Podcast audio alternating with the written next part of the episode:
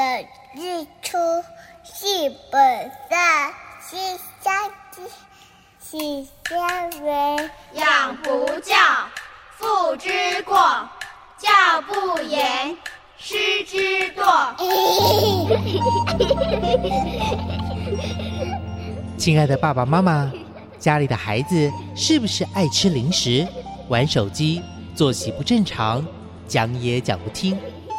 欢迎收听《宝贝宣言》，让黄轩和专家老师们一起为您探讨孩子的教养问题，让宝贝们健康茁壮、聪明伶俐。欢迎收听黄轩为您主持的《宝贝宣言》。Pourquoi les poules pondent des œufs pour que les œufs fassent des poules. Pourquoi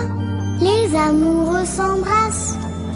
C'est pour que les pigeons roulent, Pourquoi les jolies fleurs se fanent parce que ça fait partie du charme. Pourquoi le diable est le bon Dieu C'est pour faire parler les curieux. 听众朋友，大家好，欢迎收听《宝贝宣言》，我是黄轩。今天呢，在节目中要跟听众朋友分享一本非常棒的书，这本书呢，我也是大大的推荐，叫做《财富自由的吸引力法则》。哦，相信大家都知道吸引力法则是什么，但是财富自由，诶，这个呢？做得到吗？我们今天呢，很荣幸的透过电话访问的方式呢，请到远流出版的编辑严于安小姐来跟听众朋友来做这个分享。我们先来欢迎于安，你好。主持人好，各位听众朋友好。嗯，上一次呢，呃，跟大家聊到了一本书，很棒很棒，叫做《练习有涵养》哦。其实呢，这本书我之前我忘了跟大家做一个补充，就是这本书呢，其实可以带在身边，或者是放在房间的床头，随时哦，就是爱翻哪一页来看就可以了，不一定要按照它的章节，对不对？对，就是你就像就是看解答之书一样，你就把它嗯打开，看到哪一页，然后它里面就是一条法则，那你其实就是可以看那个法则，你就可以寻找今天提升自己的灵感，这样我觉得没这样是蛮有趣的。没错，没错，这本书呢真的是非常棒的这个呃随身的书哦，可以陪伴的，就是不方说在等车或者是等朋友的时间呢，就可以来看看里面一两则的故事，对不对？嗯，是，好，那今天呢要来跟听众朋友聊的这本书叫做《财富自由的吸引力法则》哦，书里面的提到说，可以用最小的力气创造最大的财富。他是要教我们怎么样赚钱吗？于安？呃，它其实呢跟前面一本书也是有一点类似，嗯那它就是在告诉我们说，呃，你如果是一个平凡人的话，你如果想要靠自己力量成功的话，你就是必须要透过日常的习惯跟态度的培养，然后才能呃让你就是培养出这个吸引金钱的体质。那我们其实生活中有很多坏习惯，就是会呃导致我们财富跟心灵上的不自由。那这本书就是在教你如何就是借由有钱人的心态跟心理学，然后就是去向他们学习来解决坏习惯，让改变你的习惯就会改变你的想法，让改变你的想法自然就会改变你就是对金钱的看法，以及你的可能就是改变你人生的命运，这样然后就可以创造财富，是吗？就是可以让财富靠近你，就是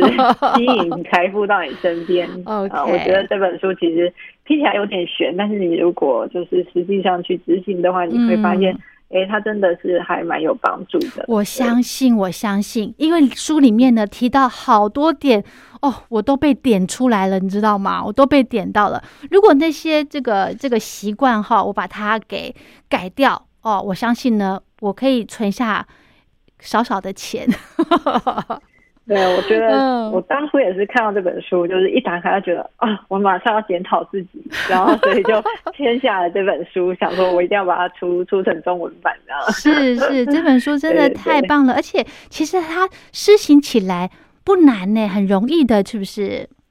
对，因为它就是告诉你一些小习惯，那你就是、嗯呃，因为我们可能一般人，比如说要接触理财，房房房间的理财书，它可能就是还蛮难，需要一定的背景知识。但这本书是以很简单的方式，然后告诉你一些呃，你其实没有注意到，但是可能默默在消耗你财富的习惯，然后告诉你如何去去解决。所以它其实是你可以马上知道，然后马上改善，而且马上应用的一些方法。对这本书呢，就是教我们怎么样来透过生活习惯或者是思考模式来培养。有钱体质哈，然后慢慢的来创造财富哈，真的很吸引我耶。那其实呢，里面有提到了好多章节哦，因为我习惯看书，我会先看目录嘛，我几乎三分之二。都被我打勾了，三分之二 比例有一点高。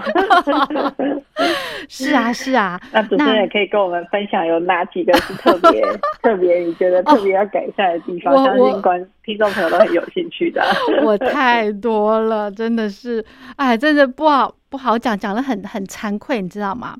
第一个呢，就是书里面有讲到的，就是有钱人绝对不会做的事情哦。呃，其中有一个不整理、不清扫，任凭房间脏乱。我跟这个于安分享一下，我在还是小姐的时候，哈，就是很那个时候很流行看这个呃购物平台。我不晓得你有没有看过，就是这个电电视购物平台，那时候好迷哦。迷什么呢？就是迷他们在倒数有没有？他们就会什么限量的，或者是呃，这个这个买多少就可以抢购。对，然后买多少又送多少，什么我就会去怎么讲，就很怕抢不到。然后呢？哦，抢到就算了，你买回来你就是要用嘛，是不是？可是我就是一个很奇怪的习惯，就是我觉得我买到了，我好像就是已经用到我身上了。结果就是你喜欢的是买到的那个感觉。对，然后呢，买回来东西他们都是因为量很大，它就是一箱一箱的堆在我房间的角落，一直堆，一直堆。对，我就觉得太可怕了。然后后来呢？知道我为什么把这个看电视台的这个习惯给改掉，你知道吗？呃，我有一个主持，有一个广播主持人的一个朋友，他出了一本书，他的书呢也是讲呃教小子女怎么样去创造财富方面的书，里面就有提到说看这个电视购物哦。从那个时候呢，就是不要看电视购物啦。那从那本书之后，我跟他访问完之后呢，当下那一天我就不看。电视购物了，一直到现在，哇！我想想看，也都不看，也都不看，隔了好几年了，应该也有五六年有了。哇，真的五六年应该省下了非常多的钱了。对，但是呢，我跟你讲，爱乱买东西的 这个坏习惯哈，不是这么好根除，你知道吗？嗯，对。那好了，我们言归正传，书里面提到说，不整理房间哦，让房间这样子脏乱，其实是。诶，这个算是散漫的生活习惯，对不对？这是有钱人绝对不会做的事情。为什么呢？这个不整理房间会让我这个财富离我远远的。为什么呢？在这本书里面呢，他就是提到了呃，有一个周刊的杂志，他曾经推出一个计划，然后他去拜访这些年收入大于大幅低于平均值的人的房间。嗯，那这些人呢，他有一个共同的特征，就是。他们的房间都是很乱的，那他们有几项共通点，就是他第一个就是他房间里他堆满了他不用或者是他不适合用的东西，但是他又舍不得丢。那第二个呢，他的浴室啊、厕所、厨房的地方都是有脏污的，他就是放给他乱这样。然后第三个，他是有说许多属于个人兴趣的物品。嗯，他个人兴趣当然是很好啦，但是这些物品他可能是呃已经到了囤积的程度了，可能就是把他的房间堆满等等。然后第四个他是存放垃圾，然后还有一个就是一直在使用旧电器。那为什么就是嗯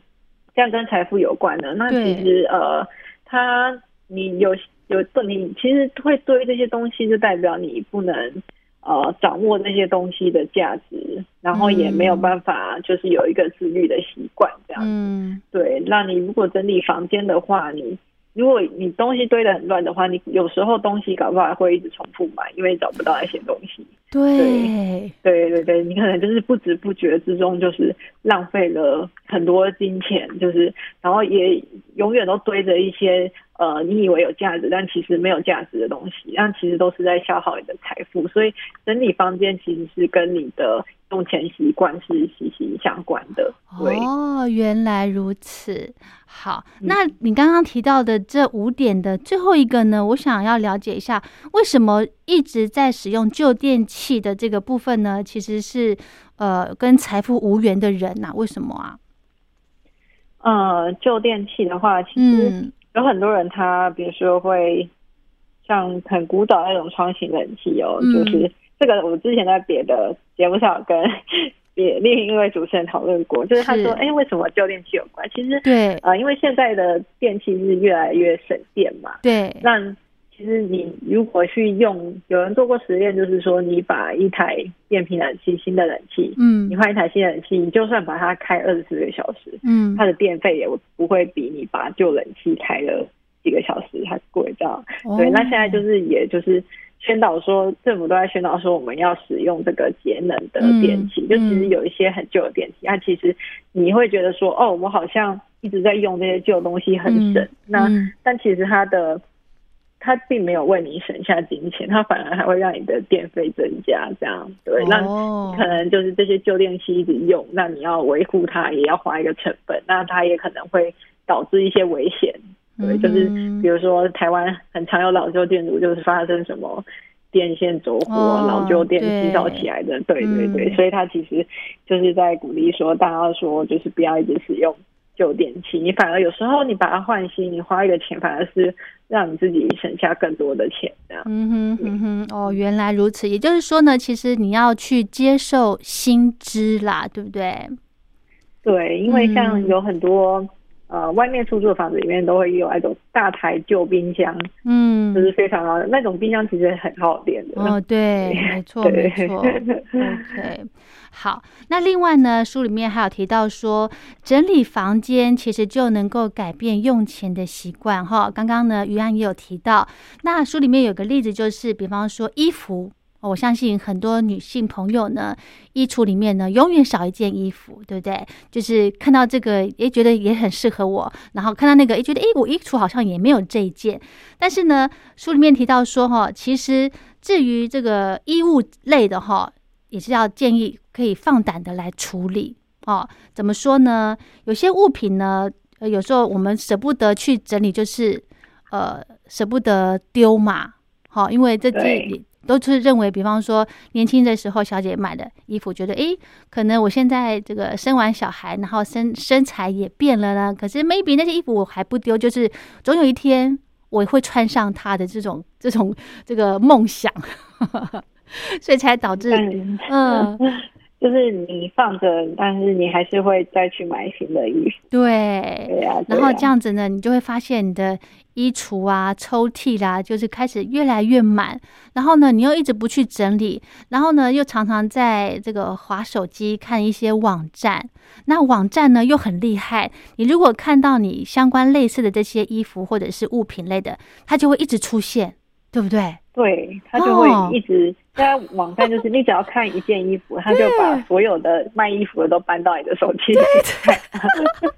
对我就是在说我，你知道吗？然后导致呢，我有好多个这个呃不同的商家可以做选择哈。然后后来我真的觉得这些东西哈，我每次看了之后想说啊，不行，我一定要狠心狠下心来，不能去买。可是每次你要上班的时候，你又再看看衣橱，诶，我怎么没有适合上班穿的衣服？那奇怪，我当年买这些衣服，我当初都是怎么样的一个想法才会去买它？然后又舍不得丢，然后给别人呢，可能又在担心东担心西，就觉得说，诶，呃，可能人家会不会觉得说，你都穿过了才要送给我这样。对，然后然后东西一多，然后你又要花钱去买收纳用的东西来 收他们。没错，没错，没错。对，我觉得嗯，因为我自己看了这本书之后，我嗯就是、真的就是整理我的东西，所以我衣柜里面我的衣服基本上是不超过二十件。真的假的？就是对我的鞋子，我的鞋架也，我鞋子呃可能比男生多一点啊但是我夏天基本上就是两三双鞋子，然后可能正式的鞋子。正式的高跟鞋一双很少穿，然后其他时间运动鞋，我鞋子基本上没有超过五双。这样，然后我衣服也是维持在一个一定的量。那我看了这本书之后，做了一件事情，就是因为他说你要让你的物品可以循环使用嘛，嗯那我就是把我的衣服控制在一定的量。那如果有我觉得可能不适合的，比如说有一些比较年轻的时候买的，我现在可能会觉得太花俏，对，那我就是会把它捐出去，因为现在其实有一些捐赠的平台，嗯，就是你就帮你的衣服拍一个，不管是衣服或者是任何其他东西，就是嗯拍一个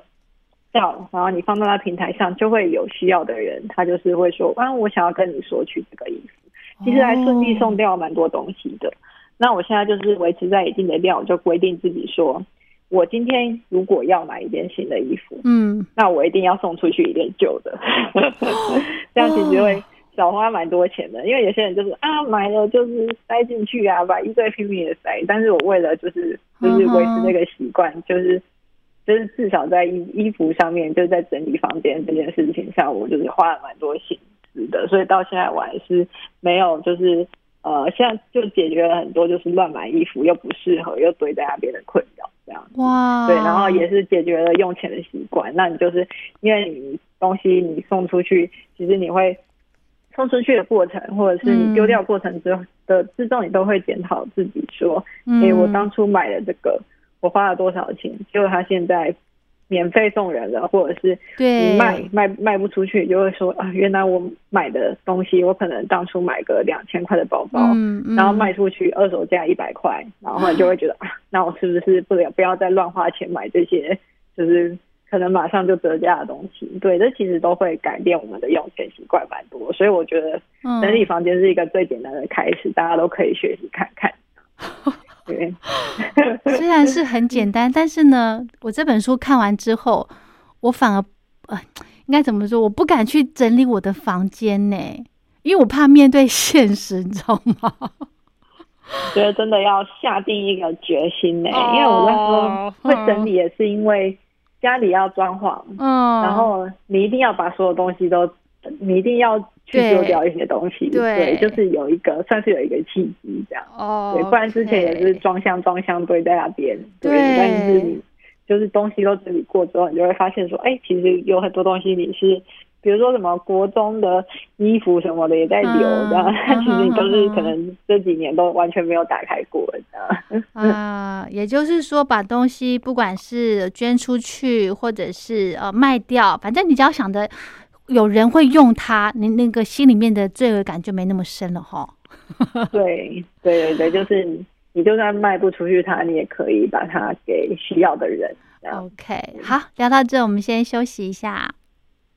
欢迎回到《宝贝宣言》。今天呢，在节目中跟听众朋友分享一本非常我非常推荐的书《财富自由的吸引力法则》，是由远流出版社所出版的。那这本书呢，其实呢也是非常推荐给爸爸妈妈，在这个。帮孩子呢从小建立起一些正确的观念哈，像我们刚刚呢上个阶段提到说，这个房间呢不整理啊乱七八糟的呢，就是跟财富无缘哈，因为呢你只要把房间整理过之后，你就会发现。哎呀，什么东西你可能重复买了？那什么东西你应该要淘汰掉了？就像刚刚我们于安的这个习惯，然后慢慢建立的习惯，就是你要买一个新的东西进来之前呢，你必须要先汰换掉一个旧的，哈，这样子呢，对，这样子呢，家里面的一个空间才不会呃，因为你的采买而而变得越来越小，越来越拥挤，哈。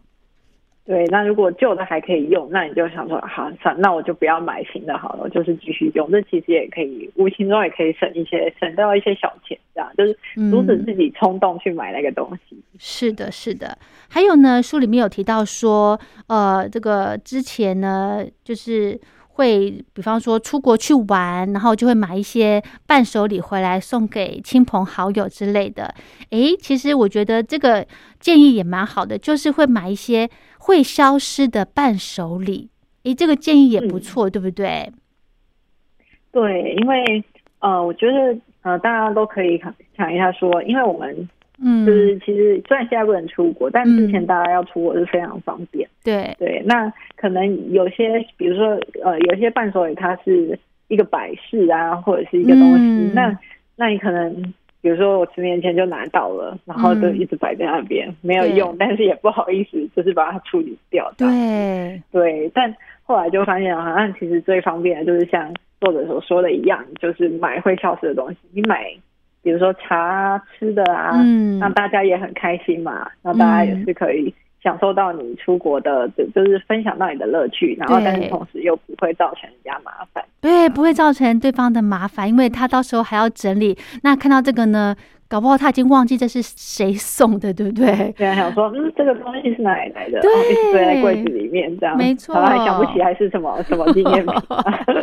没错，没错。所以呢，这个建议真的非常好。如果你要送朋友伴手礼的话呢，就送那种会消失的哈，不要增加对方的这个困扰、清理的负担啦，对不对？对，嗯，好。那另外呢，我觉得书里面还有提到一个这个呃整理技巧哈。他说，嗯，有钱人呢，他们每天都会习惯来整理包包。嗯，这个部分呢，于安，你有一些想法吗？对啊，这边书里面是讲说，就是啊，这个作者啊，他认识一位有钱的医师，那嗯他是经营就是全国有名的医院的，那他令人敬佩的一点就是他做事情从来都不疏漏。那嗯为什么不疏漏呢？他也没有带着秘书，然后就是他也没有特别请一个秘书来帮他打理东西，然后但他也不会忘记事情。他所嗯做的一点就是他每天都会清空自己的包包来重新整理必要的物品。嗯哼，那呃，他其实里面是在讲说你。你只要养成养整理包包的习惯的话，你的脑袋就会更加的清楚，嗯那就不会就是让你露出漏东漏西的。那这样子对于就是像现在大家可能都不止手边都不只有一件事情来做嘛，嗯就是你可能每天就是都要忙很多事情，但透过整理包包这个动作，你其实可以检视你每天需要的东西。嗯那这样子的东西，其实这样的习惯，其实就是对于我们的工作，或者是对于我们呃自律的习惯，就是尤其是你整理包包的时候，你可能大家可能台湾最多人就是会把发票扔在包包里面这样子之对类的。对对，对，整理这些东西其实都是在检视自己的用钱的习惯，这样。哦，OK。还有呢，另外一个地方就是，呃，包包就是不光不管是背的、啊，或者是钱包也是，对不对？里面还有特别有提到说，钱包其实好像每天也都要检视一下。对，因为哎，之前我很喜欢看看那种就是 YouTuber，他们会做一个突袭包包的计划，然后他们会比如说，哎，今天三四个人来，然后他们事先没有告知，但是直接说，好，那我们现在检查每个人的包包，啊，然后就有人的包包是很整齐的，那嗯。就会有些人他自己的包包，他可能哎。他连自己包包里面放了什么东西他都不知道，因为他没有去整理它。那嗯发票也是这样子到处丢这样子，那我们就知道说，大家生活习惯是差很多的。嗯那你因为像呃日本的话，它是它呃日本它是没有发票的嘛，嗯日本就是收据这样子。嗯对，那台湾是有发票的，那你至少整理发票，你还可以去兑奖啊什么的，所以就是鼓励大家就是每天就是整理一下你的钱包，你就可以知道你自己每天花了多少钱，然后养成一个整理的习惯。就是你要呃，之前有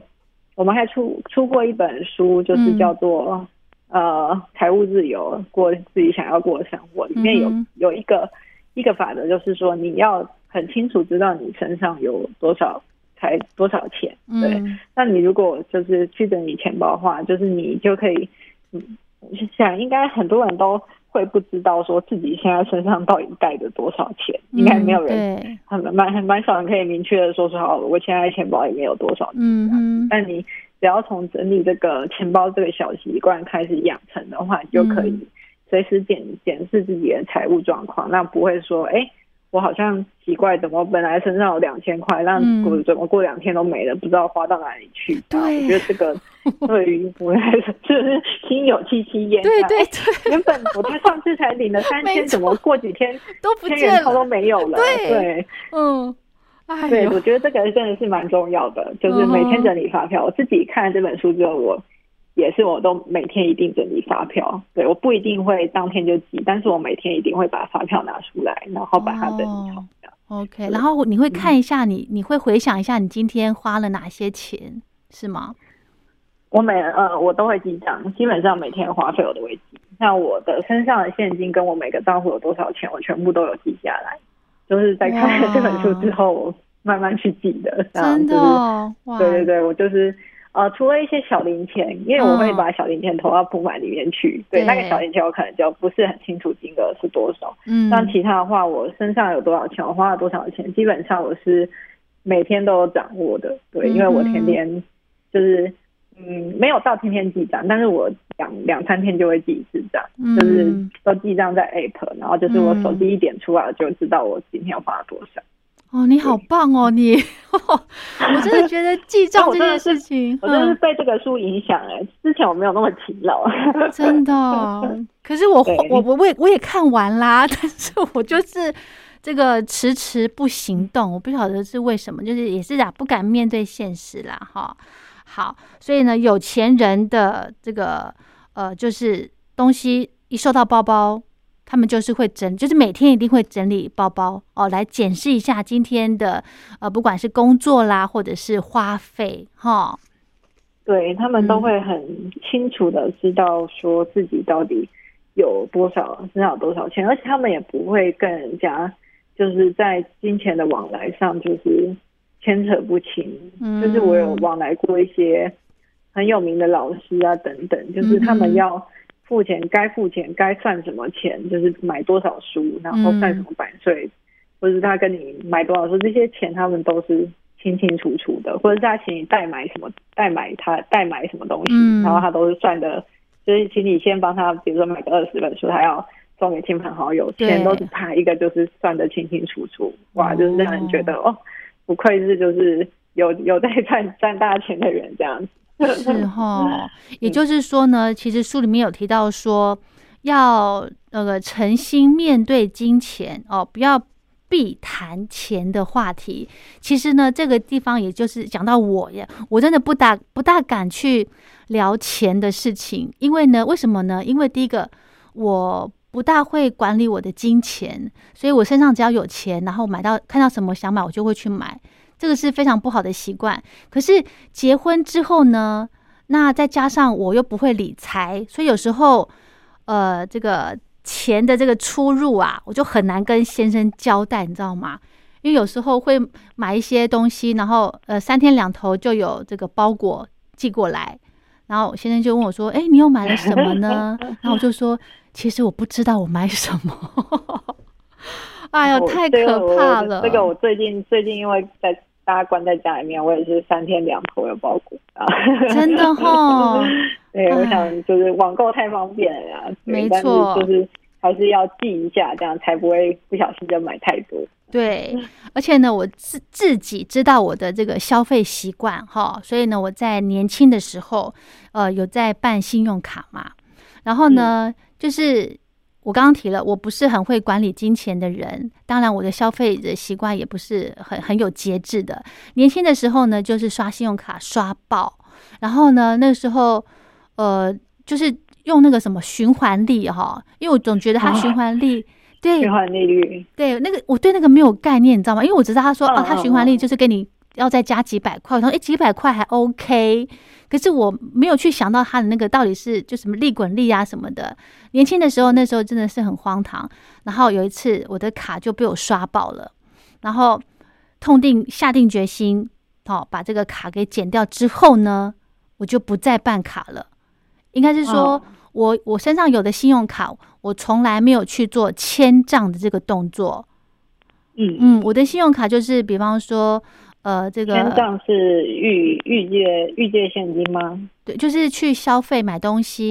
对，用信用卡。我现在已经我没有在用信用卡。像比方说，你去去买个怎么这个呃这个运动的课程啊，或者是什么，人家会跟你说，哎，你要去你要刷卡还是付现呢？我都偶尔是说我是付现，然后去因为身上不会带现金嘛，然后就会去。那个 ATM 领钱，便利商店领钱这样子，就是用想尽各种方法来克制你自己，不要就是手头很松。因为其实你用信用卡哈是一个很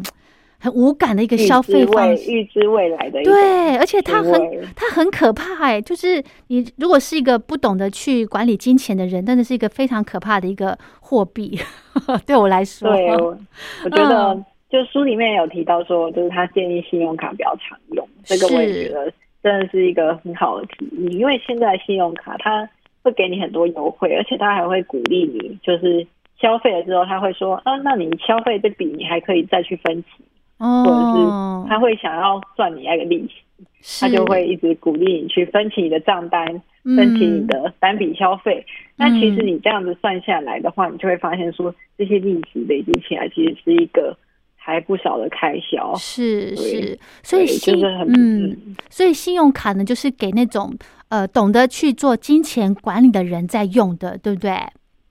对，我觉得就是大家不管，当然信用卡嗯，用起来是很方便，但是是大家在刷信用卡的时候也是要留意一下自己的账单，就是把自己的花费要看清楚，就是不要不明不白，哎，好像每个月都有扣款，但是却不清楚这是什么的。啊、对对，像像我真的就是有这个坏坏毛病。像我一个朋友呢，他用信用卡就用的非常厉害哦。他手边他身上可能有十张左右的信用卡，他可以知道说他用他在这个地方消费该用什么卡，然后用在那个地方消费用什么可以累积什么里程比较多，或者是去换什么红利点数比较多，好厉害，很佩服诶。所以我觉得懂得去用这种的这个塑胶货币的人呢，才适合去用信用卡。不然呢，真的我真的很推，就是很建议，就是能够不要用把用。卡剪掉。对，真的不要用。我我到现在还是没有在用，但是呢，我最近哦，因为也是疫情的关系哈，前一阵子这个分流在家，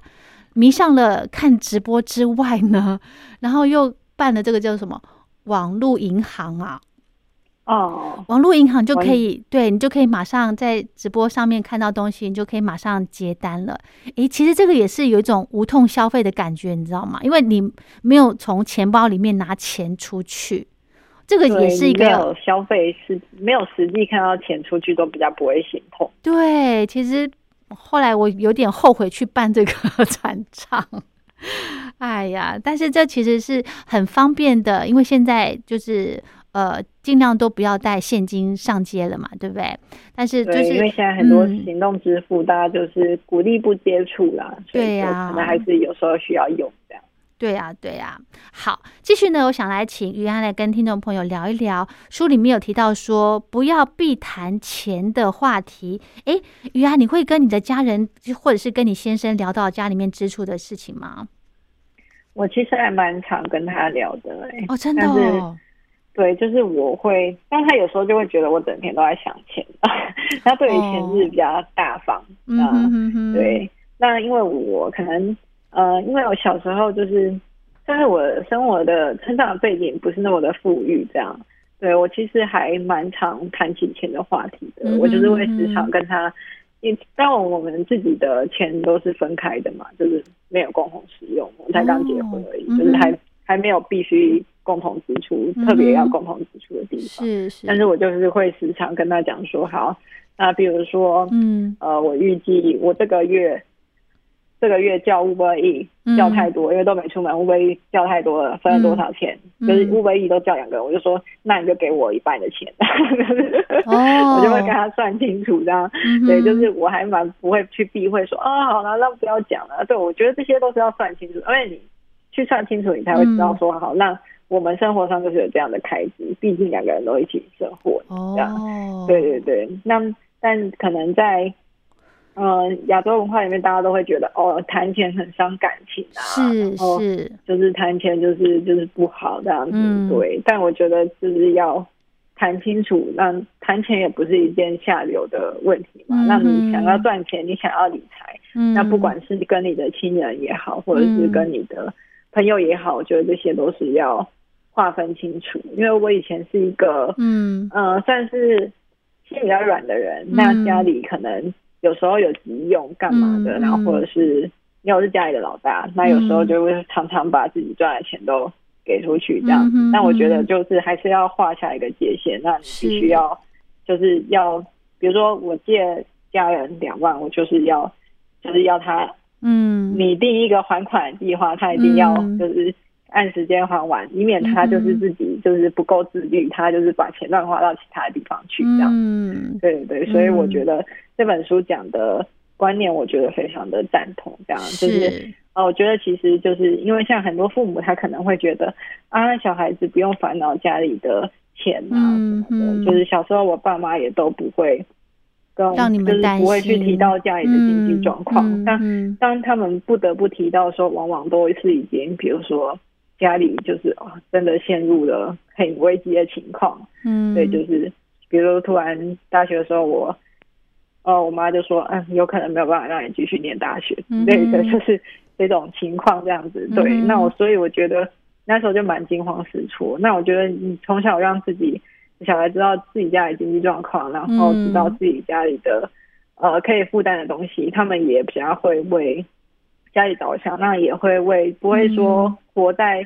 呃就是不知道家里支出，然后不知道父母的辛苦，或者是你当你真正出社会，你面对金钱的时候，你会不知所措，因为你的家庭没有给过你这样子的教育，这样子。嗯，对，所以我觉得就是不要避谈钱的话题。嗯，这个部分我就要跟你学习了，就是好好的跟先生谈说，诶，这个我们今天吃饭花了多少钱哈，或者是我们今天去逛街买了多少钱这样子。我我我的习惯就是，诶，我我认为这些都是小钱，我觉得我我负担得起，我就不会去跟我先生讲说我们买了多少钱。可是其实这样子是，嗯，其实让他知道不是为了说要让他跟我这个分，就是让他知道说，其实哦，原来我买这些东西是要花到这些钱的，是不是？对，就是我如果没有上 Uber E，我们这样子，如果我没有去记账，每天叫每天叫，就觉得哎，好像也没有什么啊。但其实你就会，你把它跟自己在家里煮饭做比较，就会发现说，哎，其实花很多钱。那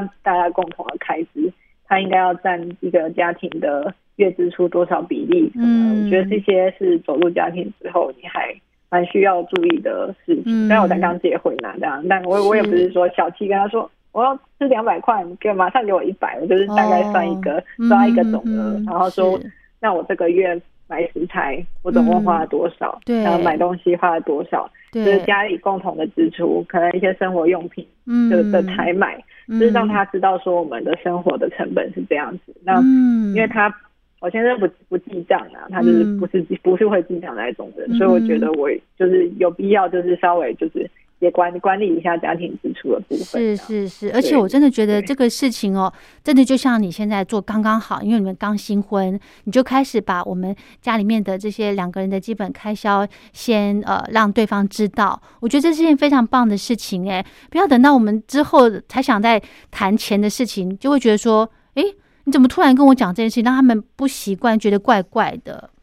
对，就大家会觉得，哎，是不是就是就是就是有点伤感情，或者是觉得哎对，才谈起来就是有点尴尬，或者是比如说，哎，以后小孩需要什么钱，那就是你先希望另一方在帮你分担的时候，你反而有点不好意思讲。对对对，我就是、嗯就是想要尽量避免这样的情况。嗯，这样太棒了！就是你们就是越早去把这个这个钱的这个话题哈融入在你们日常生活当中，就是谈话当中，我觉得这样子其实也蛮好的。嗯，就像我现在，我跟我先生，我们两个都是有在工作嘛，那嗯，就是各有各的收入。然后，比方说，我跟他说，哎、我这个东西买多少钱啊？他就会跟我说，啊，那小孩的东西我买多少钱？这样其实很容易会有争执、哎，哦，哦，所以他会说他花了，就是会说，嗯，那我我这边有花了这个钱对对，没错没错，所以真的不要去避谈钱这个话题哈，这也是一个沟通的技巧哦。好，那其实呢，呃，如果我们刚刚讲说不要去避谈，如果呃真的不敢去谈，如果让对方觉得说，诶，你为什么不敢跟我谈钱的事情，我们就会有。心里面就会有一些小剧场，你知道吗？我就会觉得说，哎，啊你钱花去哪里了？是不是？就想说啊，那你每个月都有上班，那你的钱都赚去哪了？就是会在心里猜测这样子。对对对，对没错没错。好，所以呢，不管是跟家人还是跟孩子，都要谈到钱。那谈到钱的最重要的目的呢，就是要建立正确的金钱观念，对不对？对，因为嗯小孩子他们虽然他们可能呃到上大学之前经济他都不是由他们负担，但他们未来总是要去面对这样的情况。嗯，那嗯但是这样子的概念，可能我们从小都没有接触过。对，嗯那所以在书中作者也是跟呃大家建议说，如果你觉得跟自己的孩子要谈钱很钱的话题感到很困难的话，那嗯，可以试着用宠物的话题来切入。哦，对对，因为像小朋友，应该是每个小朋友都会想说想要养宠物，对，就是对对，就是我们从小都会想说要养宠物，但是总是嗯爸妈说不行嘛，嗯，然后说不行，那为什么不行？对，我觉得这些都是可以，提出来嗯，讨论的。对比如说你要多了这些开支，那你如果真的要养的话，那你是不是要从你的零用钱里面嗯来负担起这个东西呢？嗯就是让他有一个对金钱的责任感。我觉得这个是就是还书里提到一个很不错的一点。是的，是的嗯。好，聊到这呢，我们先休息一下。欢迎回到《宝贝宣言》。今天呢，跟听众朋友分享一本非常棒的书，书名叫做《财富自由的吸引力法则》，是由远流出版所出版的。那么今天呢，跟大家聊到的这个呃，这个有钱人的一些观念哦，让我们可以用最小的力气来创造最大的财富，其实是真的哦。我们可以从日常的一些小小的生活习惯来做个调整，真的可以来慢慢的培养。呃，您的这个有钱体质哈，那我们今天呢电话访问到我们的编辑于安来跟听众朋友做一个分享。他其实呢，呃，这本书他编辑完之后，诶，照着书里面的这个建议去调整他的用钱习惯，真的有创造一笔财富，对不对？不敢说创造一笔财富，应该说是解决了很多就是不必要的花费，但是小、呃就是积少成多这样子。我希望可以就是积少成多，然后大家都可以迈向这个财富自由之路的。，嗯，就是你可以看到成绩了嘛，你就会有信心啦，对不对？对我就是觉嗯得确实有改变我的一些呃用钱的习惯，而且是是很立即的。对，是是是，好，再来呢，书里面有提到说，为什么呃不执着在金钱的人呢是不值得信任的？为什么呢？其实呃，大家会觉得好像执着金钱的人是不是就是很贪心？那在书里面，他其实提到的是跟我们的认知一般认知好像有点相反的观念，嗯就是会觉得呃不执着金钱的人，他其实反倒是不值得信任的。嗯哼，因为很多人其实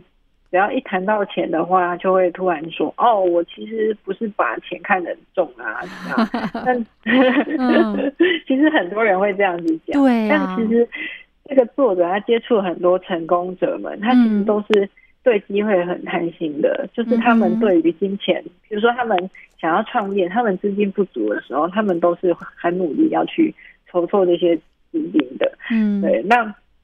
呃，他就就是呃，他有提到一个例子，就是软银的创办人孙正义嘛，嗯，他说孙正义他在大学的时候，他为了去筹措自己的资金，然后他就是要把自己开发的翻译机卖给夏普，嗯，然后他那时候才二十几岁，他就是很很有自信的坚持说他自己开发产品是很优秀的，嗯，然后他就是要用他觉得值得这个价格去把它卖出，这样子。嗯对，那其实嗯，金钱某方面就是对我们来说也是彰显我们的工作的价值。那如果你对你的工作有自信，然后对你自己是就是能做到的事情是有自信的话，那你嗯对于金钱就更应该确实说出自己的期望与想法。哦因为我想很多人都会。嗯，就是会有被凹的概念嘛，比对如一个很被凹的经验，比如说嗯朋友就说，哦，那你可以帮帮忙我弄一个什么吗？帮我弄一个什么？嗯哼那嗯哼你这时候